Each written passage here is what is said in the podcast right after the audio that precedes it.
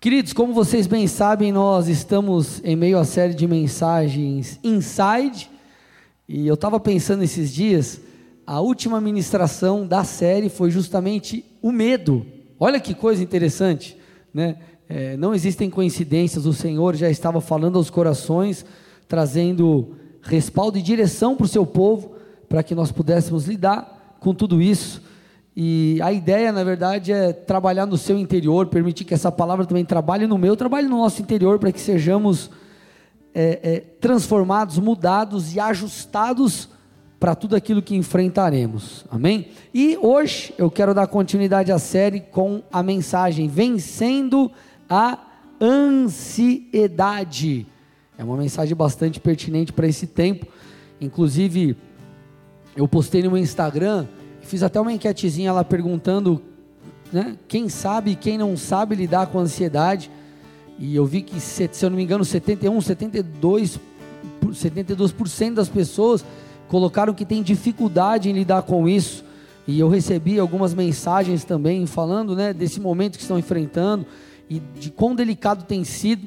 E isso, assim, despertou em mim um, um alerta, foi um sinal de alerta e eu espero que essa mensagem realmente possa te ajudar a enfrentar não apenas o momento atual, mas todo qualquer outro momento de ansiedade, de temor, de medo que você for passar aí na sua vida, no nome de Jesus. Porque a Bíblia ela traz diversas lições é, sobre esse tema. Então é um tema vasto nas Escrituras e nós podemos aprender várias coisas. Eu queria compartilhar algumas com vocês. Na verdade, são cinco lições sobre como você vencer a ansiedade ou para te ajudar a vencer a ansiedade. Para isso, eu quero usar um texto bem conhecido como base, Mateus 6, 25 a 28, que diz assim: Por isso digo a vocês, não se preocupem com a sua vida quanto ao que irão comer ou beber, nem com o corpo quanto ao que irão vestir.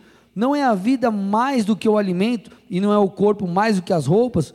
Observem as aves dos céus. Olha isso, gente, que interessante. Observem as aves dos céus, que não semeiam, não colhem, nem ajuntam em celeiros. No entanto, o Pai de vocês, que está no céu, a sustenta. Será que vocês não valem muito mais do que as aves?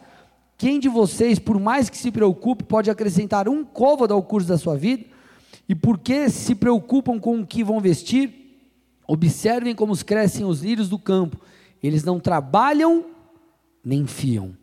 Então, esse texto, com certeza, você já leu, você já deve ter ouvido uma ou mais ministrações sobre isso. É, é uma fala de Jesus bastante conhecida, e nós vamos tomar como base aqui para a gente iniciar essas lições. São cinco lições, como eu já disse, que eu quero falar com vocês. Então, primeira lição, para que possamos vencer a ansiedade, é: você precisa entender que você é valioso para Deus. Então, somos valiosos para Deus. Olha que interessante, amados. O versículo 26 aqui que nós lemos, ele diz muito interessante. O Senhor ele faz uma pergunta. Ele diz assim: Será que vocês não valem muito mais do que as aves? O que, que ele está querendo dizer? Ei, vocês são valiosos. E quando nós olhamos para a palavra de Deus, nós percebemos diversos textos falando coisas semelhantes, direta ou indiretamente. Por exemplo, Mateus 10, versículo 30 diz assim: E quanto a vocês, até os cabelos da cabeça de vocês estão todos contados. Olha isso, gente. O Senhor está dizendo que Ele cuida de nós, Ele sabe tudo que nós precisamos, Ele sabe até a quantidade de cabelos, de fios de cabelo que temos na cabeça. Por mais que você tenha muito ou pouco, mas o Senhor, Ele sabe. 1 João 3,1, olha que interessante. Vejam que grande amor o Pai nos tem concedido a ponto de sermos chamados filhos de Deus. E de fato somos filhos de Deus. Olha que coisa boa, nós somos filhos de Deus. Olha quanto o Senhor se importa conosco, Ele nos ama. Enfim, 1 Coríntios 6, 20. Porque vocês foram comprados por preço. Amados, nós somos comprados pelo sangue de Jesus. E é o que mais valioso existia, existiu, existe, é o sangue de Jesus. E nós fomos comprados por esse sangue, pelo sangue do Filho de Deus, que nunca pecou, que nunca errou. Nós fomos comprados. Essa foi a moeda que comprou a mim e a você. E para fechar, olha que interessante, Isaías 49, 15. Será que uma mulher pode se esquecer do filho que ainda mama, de maneira que não se compadeça do filho do seu ventre? Mas, ainda que essa viesse a se esquecer dele, eu, porém, não me esquecerei de você.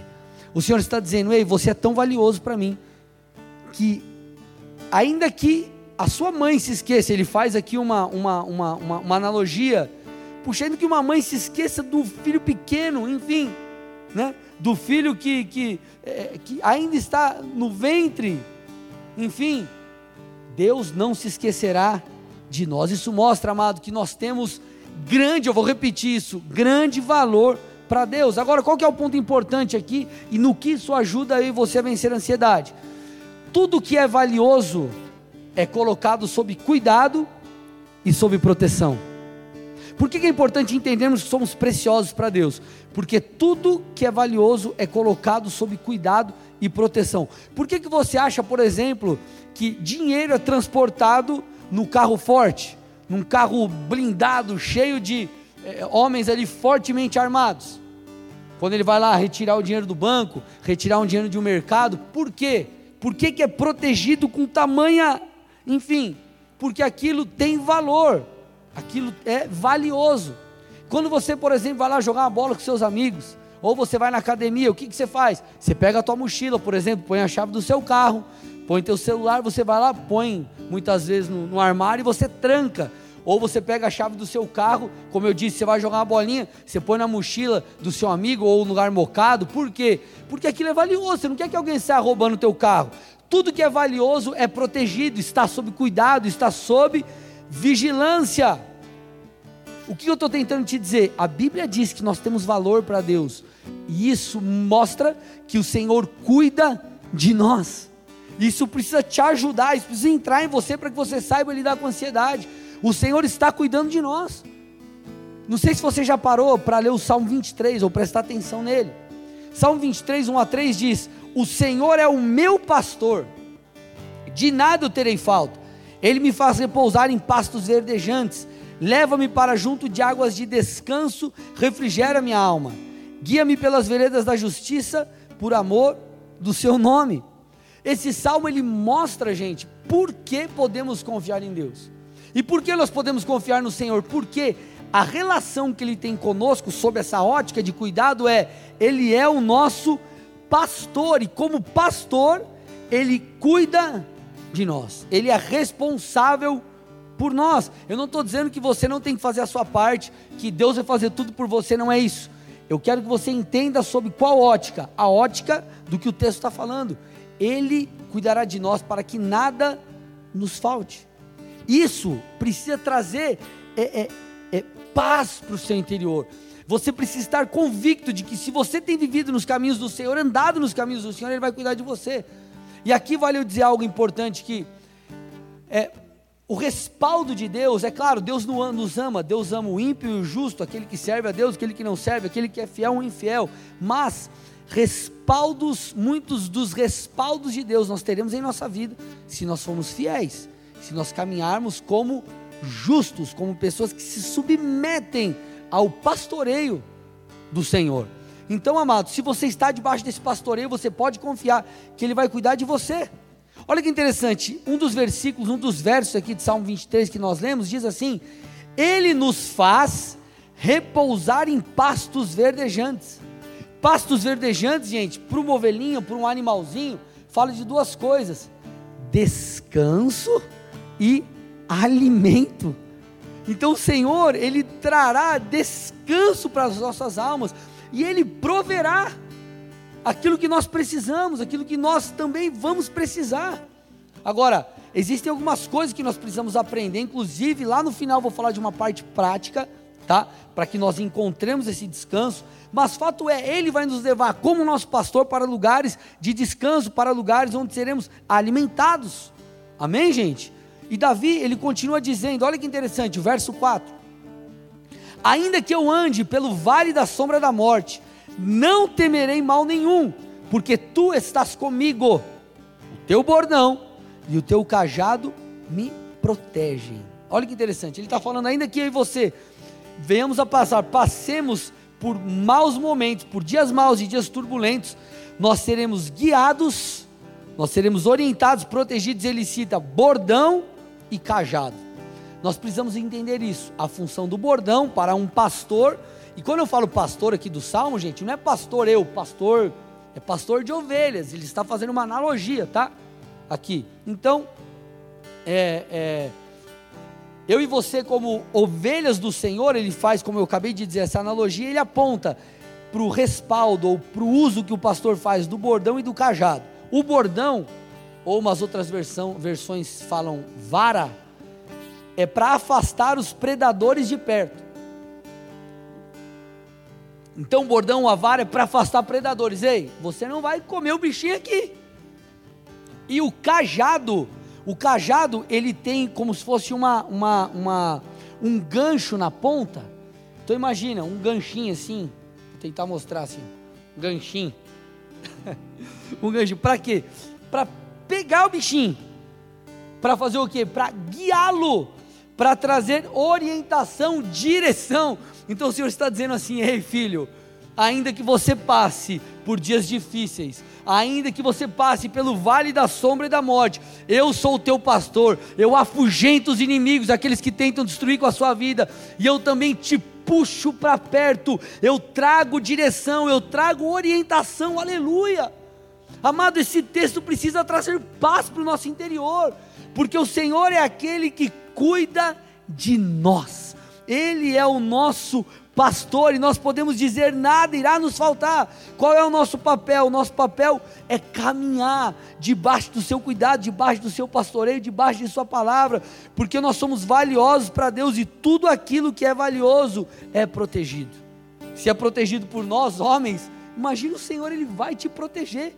Se você não fosse valioso, ele não teria enviado o seu próprio filho, Deus não teria enviado o seu próprio filho para morrer.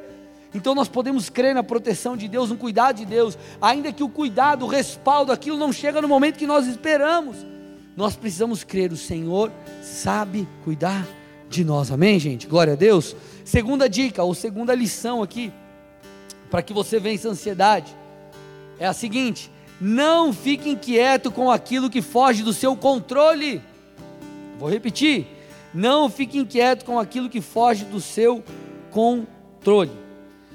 Nós temos ali é, o texto de Mateus 6, o versículo 26 diz algo muito interessante. Lembra que eu falei para vocês, ó, oh, presta atenção aqui, que falava sobre as aves. Diz assim, versículo 26 de Mateus 6: Observem as aves do céu, que não semeiam, não colhem, nem ajuntam em celeiros. No entanto, o Pai de vocês que está no céu as sustenta. Quando você lê esse texto, a gente precisa fazer, fazer a, a, ter o um entendimento correto. Quando nós lemos esse texto, parece que as aves não fazem nada, mas nós sabemos que as aves elas não são ociosas, elas não ficam o dia inteiro sem fazer nada. Muito pelo contrário, elas fazem o que tem que ser feito. Agora, o que, que nós aprendemos aqui com esse texto? Que as aves, elas fazem aquilo que cabe, cabe a elas fazer. E elas não fazem aquilo que elas não podem fazer. Eu vou ler o texto de novo. Observe as aves dos céus. Ave voa, ave busca alimento, mas ave não semeia, ave não colhe. O que, que ele está dizendo aqui? Ei, elas focam no que elas podem e devem fazer. O resto, elas simplesmente não fazem. O que, que eu estou tentando explicar para você, ou gerar no seu coração? Nós temos que nos preocupar em fazer aquilo que nós podemos fazer aquilo que está no nosso controle, aquilo que está fora do nosso controle, nós temos que entregar ao Senhor e confiar que Ele está cuidando. Porque, amados, muitas vezes as pessoas surtam, por quê? Porque elas tentam controlar o controlável e tentam controlar o incontrolável. Só que o incontrolável, o próprio nome já diz, é incontrolável. Isso vai afligir a sua alma. Meu Deus, mas a previsão do tempo está falando que vai chover, mas está com uma cara que não vai chover. E você fica, chove, não chove. Não tem como você saber se vai chover ou não vai chover. Você tem que deixar o negócio acontecer. Você tem que tentar se precaver, mas você está entendendo o que eu estou dizendo? Não dá para a gente tentar controlar o incontrolável. Isso vai afligir a sua alma. Não tente controlar aquilo que não cabe a você. Entregue a Deus. Puxa, pastor, mas é difícil isso, irmão, é difícil. É difícil você é, ficar nessa incerteza. Puxa, como que vai acontecer? O que, que vai acontecer? É, é lockdown, não é lockdown? Fecha, abre. O que acontece? O que, que não acontece? O que, que você tem que fazer? Confiar em Deus. Puxa, pastor, é fácil falar, é fácil falar. Só que deixa eu te explicar uma coisa: não tem como você vencer a ansiedade sem domínio próprio. Eu gostaria de trazer aqui para você uma fórmula mágica da de vencer a ansiedade. Vamos lá, faz isso, faz aquilo. Você faz três orações de joelho, aí você faz cinco de pé, e aí você. Não existe isso, irmão. Por mais que o Senhor te respalde, como eu já disse há pouco, vou repetir, eu vou para uma parte prática daqui a pouco, né? Nós precisaremos aprender a exercer governo e domínio sobre o nosso eu. Na verdade, amados, isso é extremamente necessário em qualquer área das nossas vidas. Para você não ceder a pecados da carne, você tem que dominar. Para você é, resistir o dia mal, você tem que se dominar. Então, o domínio próprio envolve toda a vida cristã, inclusive no que diz respeito à ansiedade. Então, vou te dar uma dica: entrega ao Senhor aquilo que é incontrolável, faça o que te cabe puxa, o que, que eu posso fazer nesse momento, nessa fase que eu estou vivendo, nessa estação? Eu posso fazer isso? Eu vou fazer. Puxa, meu negócio, vou ter que tentar abrir, um outro, abrir uma outra forma de venda, tentar vender pela internet, qualquer outra coisa. Eu vou fazer. Ah, mas quando vai voltar? Não, irmão, não tem como saber. Faz o que te cabe. O resto entrega ao Senhor e confie que Ele vai te respaldar. E esse é o terceiro tópico que eu já entro aqui, a terceira dica. Confiar é uma escolha escolha. Olha que interessante, Salmos 37, do 1 ao 5, diz assim: Não se irrite por causa dos malfeitores, nem tenha inveja dos que praticam a iniquidade, pois em breve eles secarão como a relva e murcharão como a erva verde. Confie no Senhor e faça o bem, habite na terra e alimente-se da verdade. Agrade-se do Senhor e Ele satisfará os desejos do seu coração. Entregue seu caminho ao Senhor, confie nele e o mais ele fará. Olha que interessante, gente. Esse texto ele fala algumas coisas, é, como a que eu acabei de dizer. Confie no Senhor e faça o bem. Confie em Deus e faça o que você tem que fazer. Ele está dizendo assim também: entregue o seu caminho ao Senhor e confie. Então, Ele fará. Então, amados, o que eu quero que você entenda? Confiar é uma escolha. Confiar é uma escolha. Quer ver como confiar é uma escolha? Quantas vezes você não confiou, por exemplo, em alguém e se deu mal? Você confiou a, a uma pessoa é, algo que estava no teu coração, algo que era, é, eu não vou dizer um segredo, mas algo que era muito íntimo, e você, puxa, conversou com aquela pessoa, depois aquela pessoa te feriu, te expôs ou qualquer outra coisa parecida. É, às vezes você confiou num cliente que ele ia te pagar, não te pagou. Confiou em um fornecedor que ele ia te entregar o que você precisava no tempo, ele não te entregou. Então, a escolha, ela acontece no nosso dia a dia. Nós escolhemos em várias áreas, em vários momentos, enfim, a escolha faz parte do nosso dia a dia. Da mesma forma, nós podemos escolher confiar em Deus. Agora, Escolher, é, escolher confiar não é apenas algo que você deve fazer, é algo que você pode fazer e ficar tranquilo. Por que pode fazer e ficar tranquilo? Porque, gente, Deus, Ele é digno de confiança. Deus não é como aquele teu amigo que te traiu, como aquele fornecedor que não cumpriu o prazo, como aquele cliente que não te pagou. Não, Deus ele é perfeito. Deus não erra. Eu não estou dizendo que você não vai passar pelos dias maus, que é, você não vai dar com os burros na água. Não é isso que eu estou dizendo. O que eu estou dizendo é que você pode confiar em Deus. Amado, Deus ele é dono do ouro e da prata. Ele é o todo-poderoso, Ele é o Criador do mundo, Ele sustenta todas as coisas pela palavra do seu poder. Isso mostra o quê? Que Deus Ele é digno de confiança. E por que, que eu quero te mostrar isso? E abrir aí a tua cabecinha, a tua mente, para você entender que a ansiedade, eu sei que é duro falar isso, porque a ansiedade é algo que muitos lutam hoje em dia, ela nada mais é, biblicamente falando, do que a falta de confiança. É a verdade. Essa é a verdade. É a falta de confiança. Por que, por exemplo, vamos lá. Você está num lugar e dá um exemplo hipotético que furou o pneu do teu carro e você está sem step. Aí você liga para alguém lá e pede ajuda. Você está no meio do nada, você está aflito. Quando você liga, aquela pessoa te atende, vai te ajudar, você fica tranquilo. Por quê? Porque você confia que ela vai chegar lá e vai te ajudar. Então a ansiedade, o medo, enfim, ele vai embora. Por quê? Porque você confiou naquela pessoa, ela nem chegou, mas você está em paz. Por quê? Porque você tem certeza que ela vai. Com Deus é a mesma coisa. Muitas vezes nós, a ansiedade toma conta porque lá no fundo, realmente, nós não confiamos e nós não entramos, presta atenção, gente, no descanso do Senhor. E pensa num trem difícil. É entrar ou se colocar nessa posição de descansar em Deus. Olha esse texto, olha que interessante, Isaías 30, versículo 15.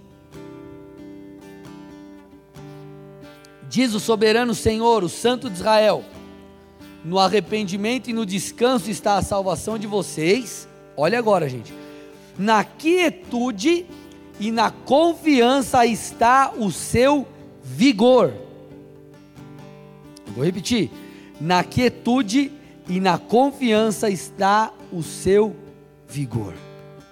Amados, quando nós de fato confiamos em Deus, nós então temos acesso ao vigor, aquela força para continuar, é, enfim. Então nós, nós entramos naquela condição de descanso, onde o Senhor cuida de nós, onde nós sentimos que realmente estamos respaldados. Agora, se você não confia, se você fica ansioso, se você fica aflito, o teu vigor vai embora, a tua força vai embora, você não consegue mais continuar. Agora, quando você confia, o vigor permanece. E porque o vigor está lá, porque você confia em Deus. Óbvio, Deus ele não é o gênio da lâmpada mágica, ele não vai fazer tudo que a gente quer. Deus está difícil, ó, vem me dá 5 milhões de reais agora, ou mil reais para pagar. Deus não é o gênio da lâmpada mágica, não vai sair te servindo. Mas nós podemos colocar a nossa esperança no Senhor, sabendo que Ele vai fazer o que é melhor no momento certo, na hora certa, porque a vontade dEle é boa, perfeita e agradável, e Ele é Senhor do tempo. Olha o que o salmista diz, amado. Salmo 113, 7 e 8. Ele levanta do pó necessitado e ergue do lixo o pobre.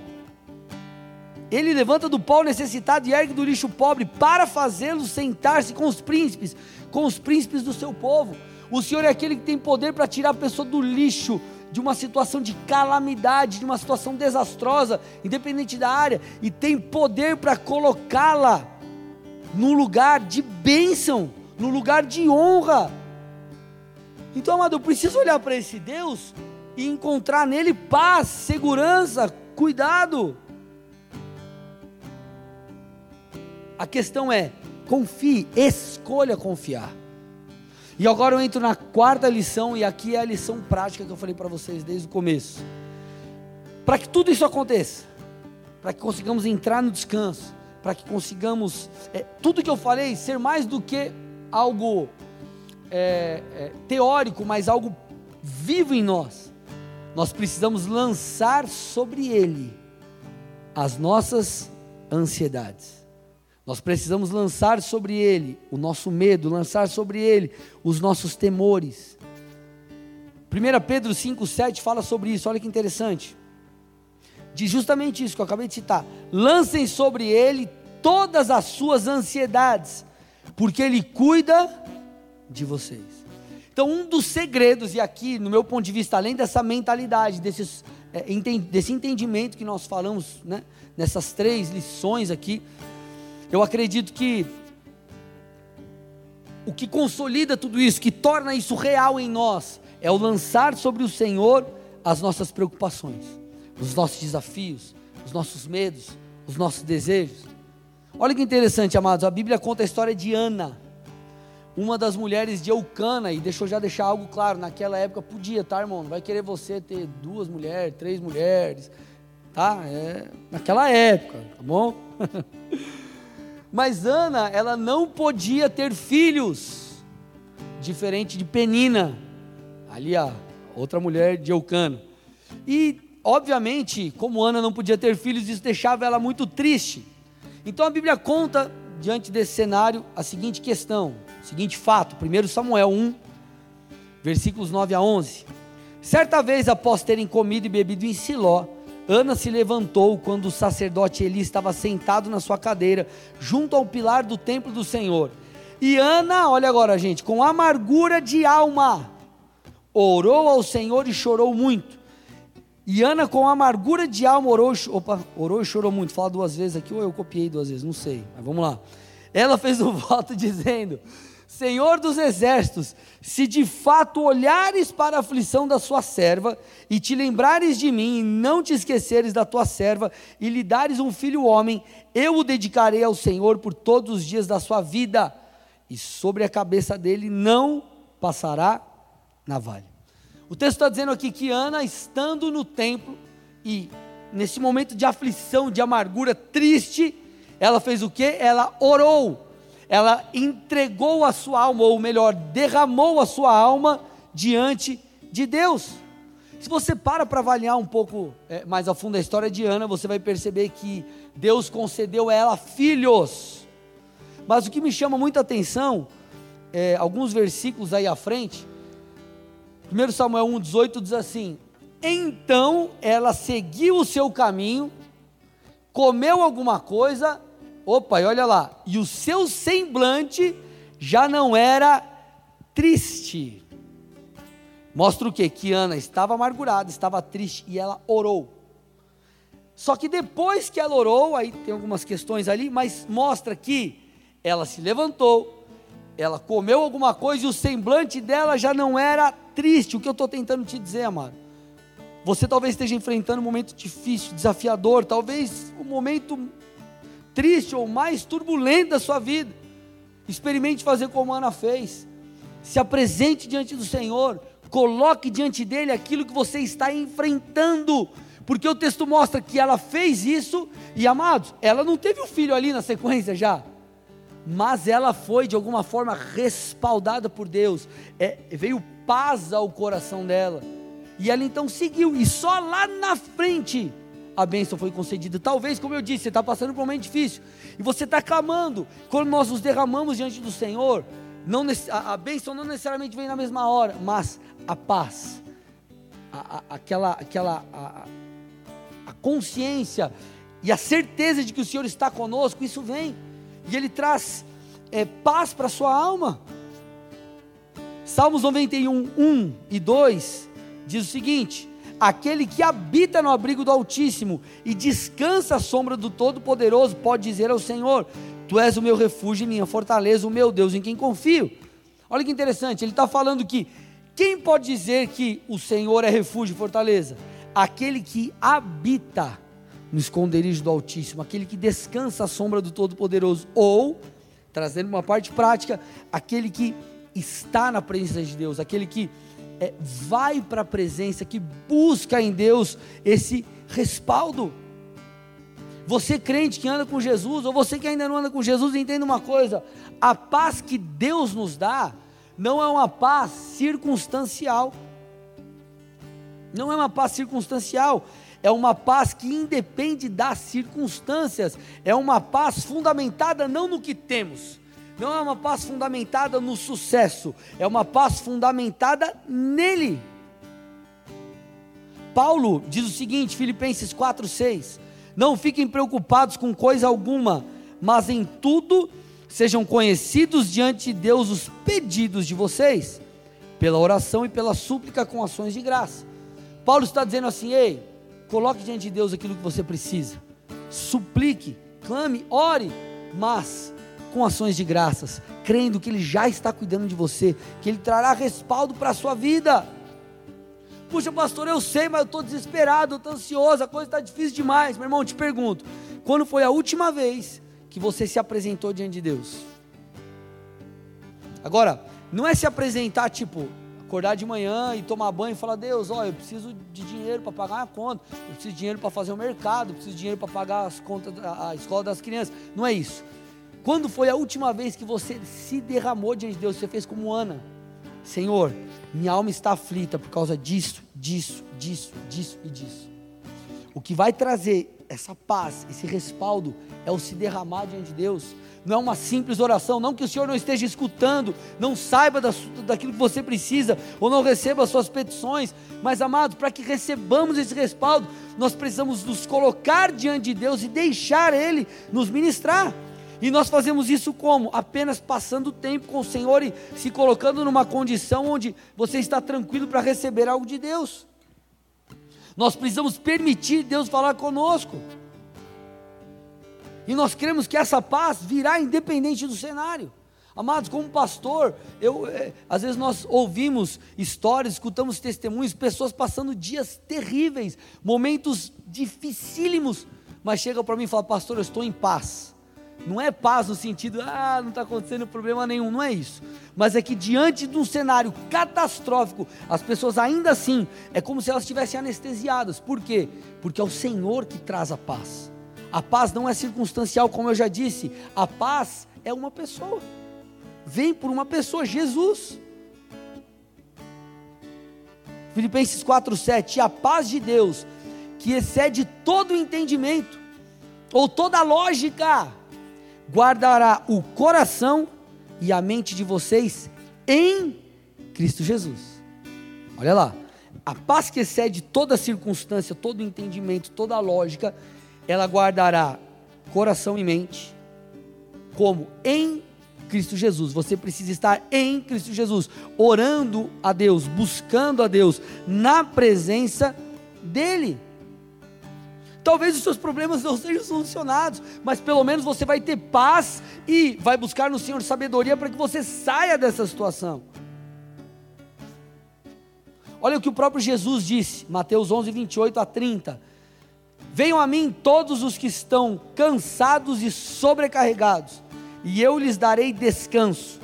Tomem sobre vocês o meu jugo e aprendam de mim, pois sou manso e humilde de coração, e vocês encontrarão descanso para suas almas, pois o meu jugo é suave o meu fardo é leve. O Senhor está dizendo: venha a mim, venham a mim, eu posso lhes dar descanso. Então, meu irmão, experimente entrar na presença de Deus, se derramar diante do Senhor, falar com Ele como se você estivesse desabafando com um amigo.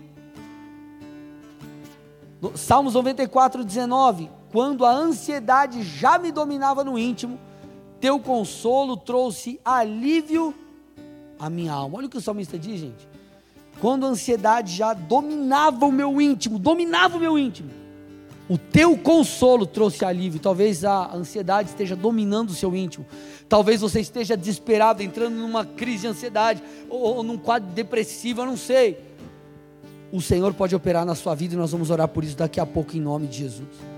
É o consolo de Deus que traz a paz, é a presença dele que traz respaldo. Olha que interessante, Jesus disse, João 14, 27, deixo-lhes a paz, a minha paz lhes dou, não a dou como o mundo dá, não se perturbem os seus corações, nem tenham medo. O Senhor está dizendo, a paz que eu dou não é como a paz do mundo, é uma paz que independe da circunstância, é uma paz que vem do próprio Senhor se coloque diante de Deus. E a quinta lição, que está atrelada a essa, está tá junto com essa, é mantenha o foco nas coisas eternas. Preste atenção nisso, mantenha o foco nas coisas eternas. Se você manter o teu foco apenas nas coisas terrenas, meu irmão do céu, que esperança teremos? Olha que interessante que Paulo diz aos Coríntios, 2 Coríntios 4, 16 a 18.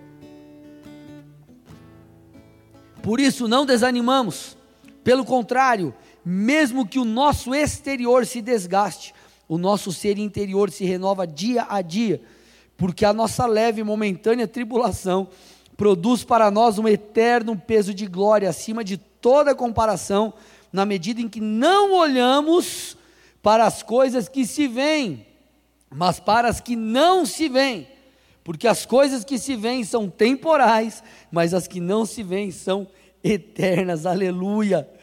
Olha o que Paulo está falando. A nossa leve e momentânea tribula, tribulação vai produzir para nós eterno peso de glória. Quando? Ou na medida em que não olhamos para as coisas que se veem, mas para as coisas eternas. Amados, não estou dizendo que agora você tem que se voltar só para as coisas celestiais, esquecer de tudo, não quero trabalhar, não quero resolver problema, não é isso. O que eu estou te falando é que, enquanto fazemos essas coisas, nós não tiramos o alvo o foco das coisas celestiais, das coisas do reino, de que Jesus vai voltar, amado, de que um dia nós seremos arrebatados como igreja, enfim. Então nós precisamos manter os nossos olhos focados naquilo que é eterno. Um dia nós estaremos com o Senhor. E isso já tem que ser motivo para você permanecer. Porque se você abandonar o barco, se você largar de Jesus, amado, eu te pergunto onde você vai passar a eternidade.